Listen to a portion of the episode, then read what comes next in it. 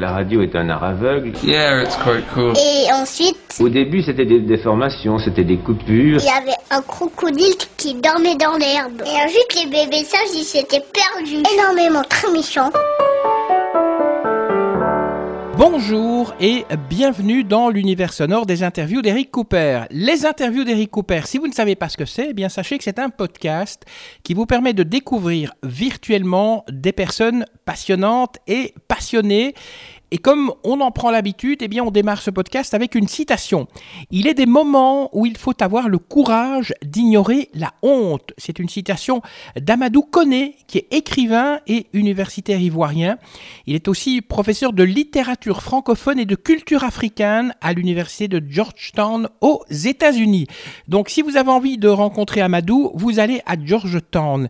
Et si vous avez envie de rencontrer celui qui est acteur du podcast d'aujourd'hui, Philippe Lacôte, eh bien vous devez partir en Côte d'Ivoire, puisque en fait il vient nous parler dans ce podcast de son dernier film, La Nuit des Rois.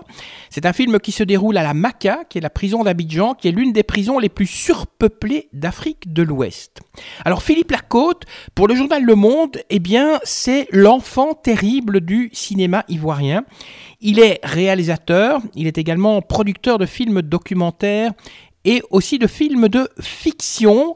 Et la première question que je lui ai posée, c'est de savoir euh, quel est le parcours, euh, Philippe Lacôte, qui vous a amené à être réalisateur? Voici ce qu'il m'a répondu. Le parcours, il est assez long, parce que j'ai commencé par la radio. J'ai commencé dans les années 90 en tant que reporter radio. Et après, j'ai fait des interviews politiques et j'ai fait de la fiction radiophonique en tant qu'assistant sur Radio France, ce qui m'a amené déjà à travailler avec des acteurs, avec un scénario.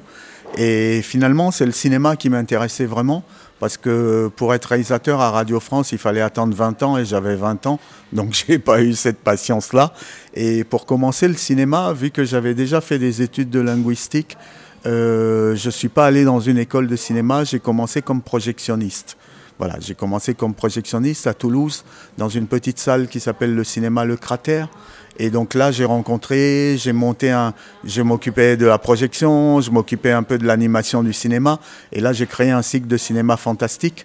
Et il y a beaucoup de jeunes qui venaient, qui venaient d'une école de cinéma de Toulouse, les savent. Et c'est comme ça que j'ai monté ma première équipe et qu'on a commencé à faire des courts-métrages. Et justement, votre premier court-métrage s'appelle Somnambule. Quand vous jetez un regard sur votre passé et sur Somnambule, vous vous dites, oh non, ça c'est quelque chose qu'il faut absolument oublier, ou bien vous en êtes quand même un petit peu fier? Non, c'est pas quelque chose qu'il faut oublier parce que c'est c'est des films fondateurs. Voilà, Somnambule, c'est vraiment un film qui est fait en 16 mm, qui était une aventure incroyable où je découvrais le cinéma et qui en même temps euh, est un film sur un tournage. Donc évidemment, la narration n'était pas encore complètement venue, mais je pense que c'est un film qui m'a appris, euh, appris beaucoup de choses. Avant d'aborder le sujet de votre dernier film, on va encore un petit peu parler de vous. Euh, J'ai vu un article dans le journal Le Monde qui vous qualifie d'enfant terrible du cinéma ivoirien. Alors, peut-être quelques explications. Vous êtes vraiment l'enfant terrible du cinéma ivoirien? Non, mais ça, c'est un titre de journaliste. Moi, j'assume pas complètement. Euh, disons que j'essaye de cultiver. euh, je suis un des rares réalisateurs aujourd'hui en Côte d'Ivoire qui parle de politique. Donc, euh, ma position est assez délicate et assez particulière. Donc, je pense que ce titre-là vient de là. Et puis après, ben, on est des réalisateurs. Donc, euh, chacun a sa personnalité, chacun défend aussi ses, ses idées. Et je suis un réalisateur qui essaye d'aller au bout de ses convictions. La politique, c'est un peu de famille chez vous, non? Oui, la politique, c'est un peu de famille, ouais, parce que j'ai ma, j'ai ma mère qui a été, qui est militante, euh, qui est une militante, qui a été en prison à la Maca, justement, qui est le lieu de mon film La Nuit des Rois, euh, pour des raisons politiques pendant une année. Euh, j'ai mon père qui a fait de la politique aussi d'une autre manière. Voilà, donc j'ai grandi dans une famille politisée, politique. Et donc, euh, pour moi, ce qui m'intéresse dans le politique, dans la politique, dans le politique, c'est le narratif, c'est-à-dire les histoires qu'il y a dans la politique, parce qu'il y a beaucoup d'histoires dans la politique, et l'intime aussi qui peut sortir de la politique. Comment est né votre, votre dernier film? Comment est-ce que vous avez eu l'idée ben, justement de, de créer la, la Nuit des Rois? Ben, en fait, je, je me considère vraiment comme un raconteur d'histoires, à tel point que je ne vais plus chercher les histoires, j'attends qu'elles viennent à moi. Donc des fois, j'attends un peu longtemps, mais là, j'ai rencontré un ami d'enfance il y a cinq ans qui sortait de cette prison, la Maca, qui est la plus grande prison de Côte d'Ivoire et l'unique prison d'Abidjan. Et donc il m'a raconté cette histoire vraie qu'en prison, à la Maca, ben, les prisonniers choisissent un autre prisonnier qui s'appelle roman, qu'on désigne comme roman, qu'on surnomme roman, comme un roman, et qui doit raconter une histoire toutes les nuits.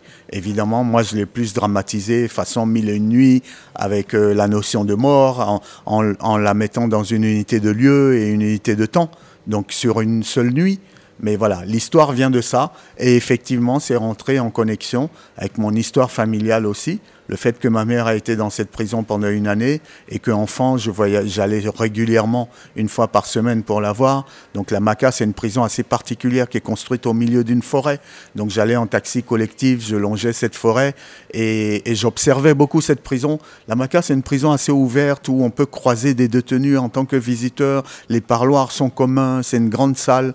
Donc euh, du coup, ça permet de voir beaucoup de choses. Et pour moi, c'était comme un royaume avec des rois, des reines, des vallées. Voilà. Euh, j'ai gardé beaucoup d'images de cette prison et que j'ai eu envie de transmettre aux spectateurs. Et donc le, titre La Nuit des Rois, c'est ça que ça veut dire? La Nuit des Rois, évidemment, quand on parle de La Nuit des Rois, on pense tout de suite à Shakespeare, hein, puisque c'est le titre français d'une pièce de Shakespeare. Euh, donc ça veut dire que déjà on est dans des intrigues de pouvoir, parce que quand on rentre dans cette prison, on arrive à un moment de lutte de pouvoir, de succession. Il y a le chef de la prison qui est un prisonnier qui, qui, qui doit partir, qui doit quitter le pouvoir. Donc on on rentre dans, ces trucs, dans, cette arène comme ça de pouvoir. Donc c'était important pour moi de, donner ce titre. Et aussi parce que mes prisonniers sont le temps d'une nuit les rois de cette prison. Le personnage principal, c'est en fait un pickpocket qu'on appelle un, microbe. Il est le, raconteur. Alors la radio, elle aussi raconte des histoires. Vous avez, pour faire le, scénario donc de, la nuit euh, des rois, utilisé votre expérience radio? Bah, j'utilise mon expérience radio dans le sens où la radio, c'est un, très très très beau média pour raconter, pour imaginer. Donc j'utilise mon expérience radio parce que raconter, c'est raconter en images au cinéma, mais c'est raconter aussi en son. Le son est aussi important que l'image audiovisuelle, hein, cinéma, au niveau de la narration. Donc évidemment, j'ai choisi même mon décor de la Maca parce que aussi visuellement il est au milieu d'une forêt, mais aussi au niveau sonore ce que ça donne, c'est-à-dire la nuit, entendre des animaux, entendre du vent, entendre des choses dans la forêt. Donc euh, voilà, mon, regard il est très très très très sonore. Les acteurs, les actrices, vous les avez choisis comment? Tous ne sont pas professionnels, hein, je pense. Non, la majorité ne sont pas professionnels. Il y a quelques acteurs professionnels qui viennent de France, comme Denis Lavant, Steve Tiencheux. Il y a des acteurs professionnels d'Afrique aussi, Saka Savadogo, Rasmane Ouedraogo, Abdul Karim Konaté de Côte d'Ivoire. Mais on a fait un casting pendant deux ans dans toutes les banlieues d'Abidjan avec mon directeur de casting, Johan Richemont, qui est ivoirien. On a vu à peu près 2000 jeunes et on a sélectionné 40 jeunes, des danseurs, des pratiquants d'arts martiaux, des chanteurs, des jeunes acteurs, des jeunes qui voulaient être acteurs. Et on est parti en atelier pendant deux mois. C'est comme ça qu'on a travaillé. Et Bakary Koné, qui joue le rôle principal, c'est la première fois qu'il joue. Denis Lavant, c'est un peu le, seul blanc, je dirais, de votre, de votre film. Euh, pourquoi lui? Ben, Denis Lavant, c'est d'abord une histoire de cinéma. C'est-à-dire que j'ai fait mes courts-métrages, j'ai fait deux courts-métrages et une adaptation sonore du journal de Tarkovsky avec Denis Lavant. Donc c'est quelqu'un que je connais bien, avec qui j'échange beaucoup, qui m'a appris beaucoup de choses sur le métier d'acteur, avec qui j'ai fait mes premiers courts-métrages. Et j'avais envie de l'inviter dans, dans mon cinéma ivoirien aujourd'hui. J'avais envie qu'il vienne travailler là-bas. Et un blanc, oui, c'est le seul blanc de l'histoire. Euh, parce que quand je visitais la Maca enfant, il y avait quelques blancs, quelques, quelques hommes blancs, quelques femmes blanches, et j'avais envie de témoigner de ça. Vous êtes, on peut dire que vous êtes biculturel parce que vous êtes métis. Est-ce que ça vous permet de toucher aussi à la fois les Européens et les Africains quand euh, vous écrivez le, scénario d'un film, bah, comme La Nuit des Rois? Bah, il, est, évident que j'ai une double culture, donc euh, je suis peut-être plus à même d'être un passeur. Euh, parce qu'il y a de très belles histoires aujourd'hui, il y a des cinéastes qui travaillent très bien sur le continent africain, mais peut-être que certains, leurs histoires n'arrivent pas à passer forcément à l'international. Donc euh, moi, quand je raconte une histoire, euh, j'essaie de raconter une histoire qui est ancrée dans la Côte d'Ivoire, mais j'essaie de raconter une histoire universelle. Pour moi, La Nuit des Rois, c'est une histoire universelle, c'est-à-dire l'obligation de raconter une histoire, la force des histoires, euh, le pouvoir des histoires face à la violence, c'est quelque chose qui est universel. On va revenir à, l'article du Monde. Vous dites que vous n'êtes pas un mercenaire du cinéma, vous faites des films que vous aimez à votre rythme. Donc on peut dire que vous, c'est la qualité plutôt que la quantité. Ouais, c'est même pas la qualité, évidemment que c'est la qualité euh, avant la quantité, mais c'est surtout la vision. Je pense qu'en tant que réalisateur, euh, je suis, je suis quelqu'un qui, qui, tourne quand il, a, quand il voit quelque chose. Voilà. Et si je ne vois pas le film, et si le sujet n'est pas nécessaire pour moi, et si c'est pas une nécessité d'aller tourner, ben je préfère rester à la maison avec mes enfants. J'ai ce luxe-là il y a de nombreux comédiens talentueux en, Côte d'Ivoire et en Afrique. Est-ce que si on en donne les moyens, on pourrait voir naître euh, quelque chose en Afrique comme euh, Africa Wood, l'équivalent de, Bollywood en, Inde? Ben, Il y a déjà Nollywood. Hein, en Afrique. Il y a déjà Nollywood au Nigeria, qui est, qui est la plus grande expression, auto-expression des Africains, auto-représentation des Africains. Nollywood, c'est vraiment la deuxième ou troisième industrie hein, de cinéma en termes de quantité. Donc c'est des films très populaires euh, qui, qui, puisent dans la culture africaine avec, euh, avec la mystique, avec des problématiques très familiales comme ça. Euh, donc Nollywood, ça existe, mais je pense qu'effectivement aujourd'hui, il y a assez de talent en Afrique. On le voit dans le film, hein, avec les danseurs, avec les conteurs, avec les acrobates et tout ça. Il y a assez de talent et on a assez d'histoires fortes, mais je dirais que euh, on n'a pas, on n'a pas besoin que les moyens viennent de l'extérieur. La première chose, c'est que les gens qui nous gouvernent, c'est que les gouvernants africains prennent vraiment l'ampleur, réalisent vraiment comment l'image, comment le cinéma peut être une force pour parler de son continent et comment le, comment le, cinéma peut faire avancer son continent et en même temps donner une autre image de l'Afrique à l'étranger. Je pense que c'est ça le premier travail. Est-ce que ça veut dire qu'aujourd'hui, euh, les acteurs ivoiriens, mais aussi tous les autres artistes, euh, doivent venir en Europe ou, partir aux États-Unis pour euh, se faire connaître et percer et peut-être réussir? Ça dépend ce qu'on appelle percer. Il y, a une, il y a une production locale. Déjà, il y, a, il y a des chaînes sur place en Côte d'Ivoire. Donc il y a beaucoup de jeunes réalisateurs aujourd'hui qui travaillent dans la série et qui montrent leur travail à leur public. Donc ça, ça existe. Après, évidemment, si on veut être dans les festivals internationaux, si on veut jouer euh, sur le cinéma international, ben, évidemment qu'il faut, comme tous les réalisateurs du monde d'ailleurs, c'est pas réservé juste aux Africains, euh, il faut monter des coproductions il faut intéresser d'autres pays parce que c'est difficile de réunir, même en Europe aujourd'hui, de l'argent pour un film sur un seul pays. Et donc, euh, à partir du moment où vous voulez travailler avec des coproductions, ben, il faut trouver une histoire qui résonne un peu plus à l'international. Vous avez parlé de politique, il y a du social aussi. Vous pourriez, par exemple, faire une coprode avec les frères Dardenne? Est-ce qu'ils sont producteurs, les frères Dardenne? Ah Oui, absolument.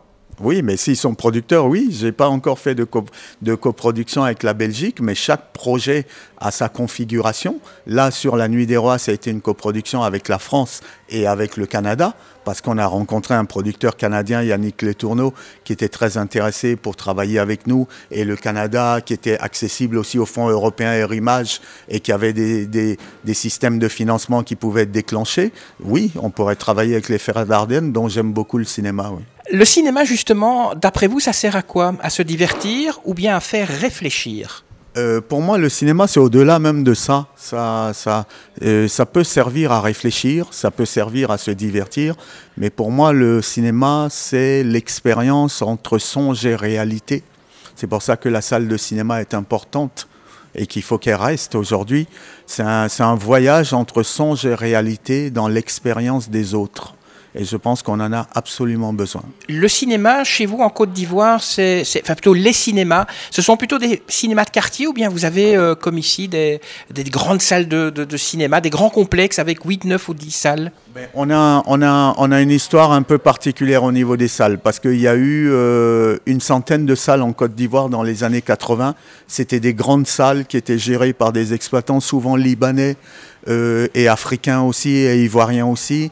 Euh, c'était des salles de 500 places, donc une salle avec un film à chaque fois. Euh, donc moi j'ai grandi dans ces salles-là. Après on est arrivé en Côte d'Ivoire à zéro salle. Et là, on est remonté maintenant, on doit avoir 5-6 salles à Abidjan qui sont des multiplex, qui sont des salles qui sont complètement, le groupe Majestic, qui sont complètement aux standards internationaux, DCP et tout ça. Donc on a les mêmes salles que, que la Belgique. La Nuit des Rois, c'est votre dernier film, mais vous avez sûrement des projets. Vous pouvez déjà peut-être nous aiguiller bah, Pour l'instant, La Nuit des Rois, ça a changé assez mon parcours professionnel parce que je travaille maintenant avec une agence américaine qui s'appelle CA, qui est une, grosse agence d'acteurs, de, sportifs, de réalisateurs, de producteurs. Et donc là, en ce moment, je lis beaucoup de romans, je lis beaucoup de, de livres d'investigation euh, venant des États-Unis, des scénarios qu'on me propose. Donc euh, je ne sais pas encore quel film je vais faire euh, dans les prochains temps, mais ce qui est sûr, c'est que ça sera, connecté à, ça sera connecté à une production américaine.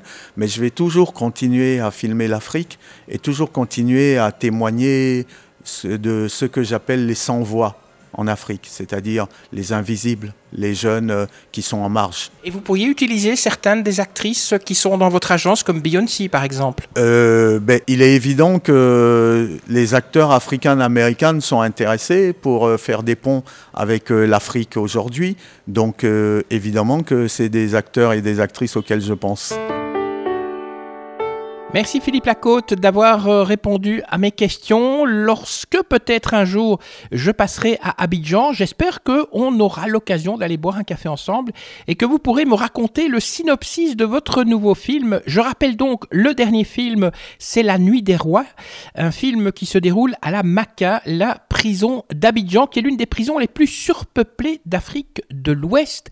Mais attention, c'est pas euh, un drame qui se passe dans une prison avec de la violence. Je vous suggère vraiment de voir ce film La Nuit des Rois, de le voir au cinéma ou peut-être sur votre plateforme de streaming favorite.